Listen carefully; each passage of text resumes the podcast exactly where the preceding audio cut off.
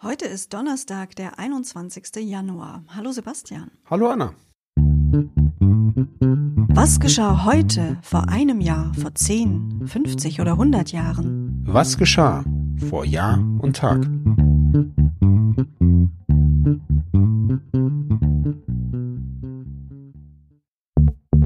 Vor einem Jahr.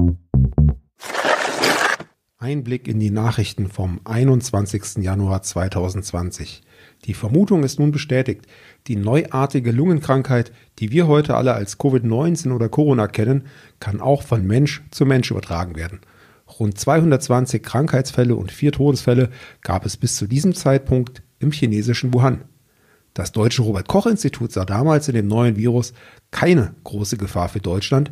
Diese Einschätzung sollte sich jedoch bald ändern. Derweil hatten die Gesundheitsbehörden in Wuhan schon einige Vorsichtsmaßnahmen verkündet. An Flughäfen, Bahnhöfen und anderen Passagierterminals wurden Infrarot-Thermometermessungen durchgeführt, Lebensmittelmärkte strikt überwacht, der Handel mit lebendem Geflügel und Wildtieren wurde verboten und Großveranstaltungen wurden ganz oder teilweise abgesagt. Am gleichen Tag vor einem Jahr begann in der Schweiz in Davos das 50. Weltwirtschaftsforum. Einer der Gäste dort war der US-Präsident, der damalige US-Präsident Donald Trump. Ja, was hat er gemacht? Er hat eine Lobrede auf sich selbst gehalten. Die Entwicklung seiner Amtszeit sei spektakulär. Amerika gewinne wie niemals zuvor. Er lobte vor allem sich selbst und die eigenen Errungenschaften. Ja, zu diesen zählte er die niedrigen Arbeitslosenzahlen in seinem Land. Eine Regierung müsse immer das eigene Volk an die erste Stelle setzen, betonte er. Naja, bei der Wahl im Herbst des gleichen Jahres wurde er von seinem Volk aber dennoch nicht wiedergewählt. Vor zehn Jahren. Am 21. Januar 2011 wird in International Falls in den USA mit 43 Grad Celsius minus der niedrigste Temperaturwert seit Beginn der Wetteraufzeichnungen in den Vereinigten Staaten im Jahr 1897 gemessen. International Falls in Minnesota gilt mit einer Durchschnittstemperatur von 2,4 Grad Celsius als eine der kältesten Städte der USA. Die Stadt wird oftmals auch als Icebox of the Nation bezeichnet. An durchschnittlich 64 Tagen im Jahr liegt die Temperatur unter minus 17,4 Grad Celsius. In den Sommermonaten kann es trotzdem sehr warm werden. Die höchste gemessene Temperatur in einem Juli betrug 39,4 Grad. Von den USA auf die andere Seite der Erdkugel am gleichen Tag wird in Weißrussland in Minsk Präsident Alexander Lukaschenko im Palast der Republik für eine vierte Amtszeit vereidigt. Vor 25 Jahren. Am 21. Januar 1996 wird die Erfurterin Gunda Niemann zum siebten Mal Eisschnelllauf-Europameisterin im großen Vierkampf. Vor 50 Jahren. Am 21. Januar 1971 zog der Bundesgrenzschutz Bilanz. Zehn Jahre nach dem Beginn des Mauerbaus in Berlin hatte die DDR die 1381 Kilometer lange deutsch-deutsche Grenze mit mehr als zwei Millionen Minen und über 80.000 Kilometer Stacheldraht abgesichert. Bis zu diesem Zeitpunkt hatten 86 Menschen den Fluchtversuch mit ihrem Leben bezahlt.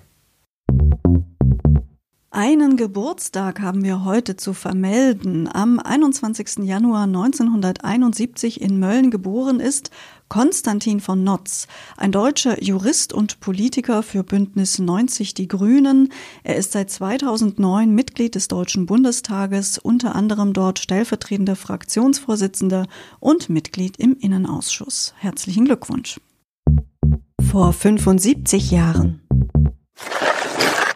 Wir bleiben für einen Moment noch bei der Politik. Heute vor 75 Jahren fanden in Hessen Kommunalwahlen statt, und zwar die ersten freien Wahlen auf deutschem Boden seit 1933.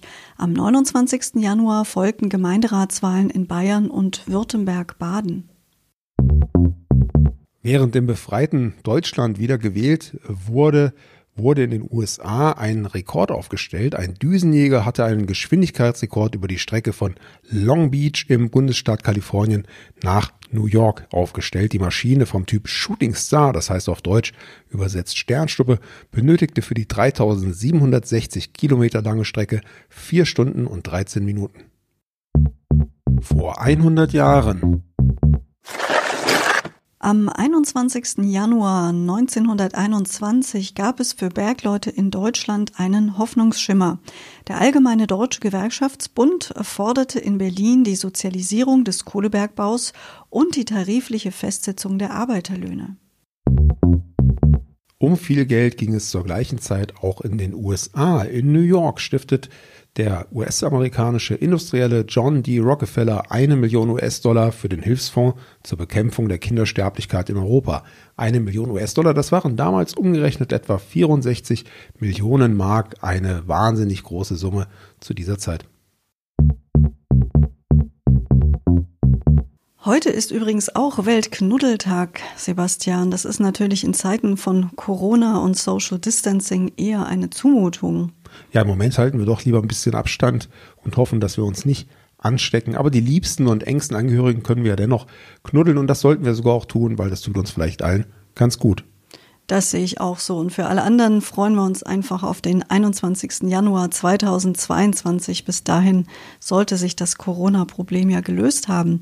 Wir wünschen euch heute noch einen schönen 21. Januar. Viele Grüße sagen Sebastian und Anna.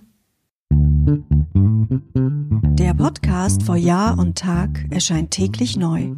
Produktion tonbildschau.de Dr. Anna Kugli und Sebastian Seibel GBR. Mit uns können Sie sich hören und sehen lassen.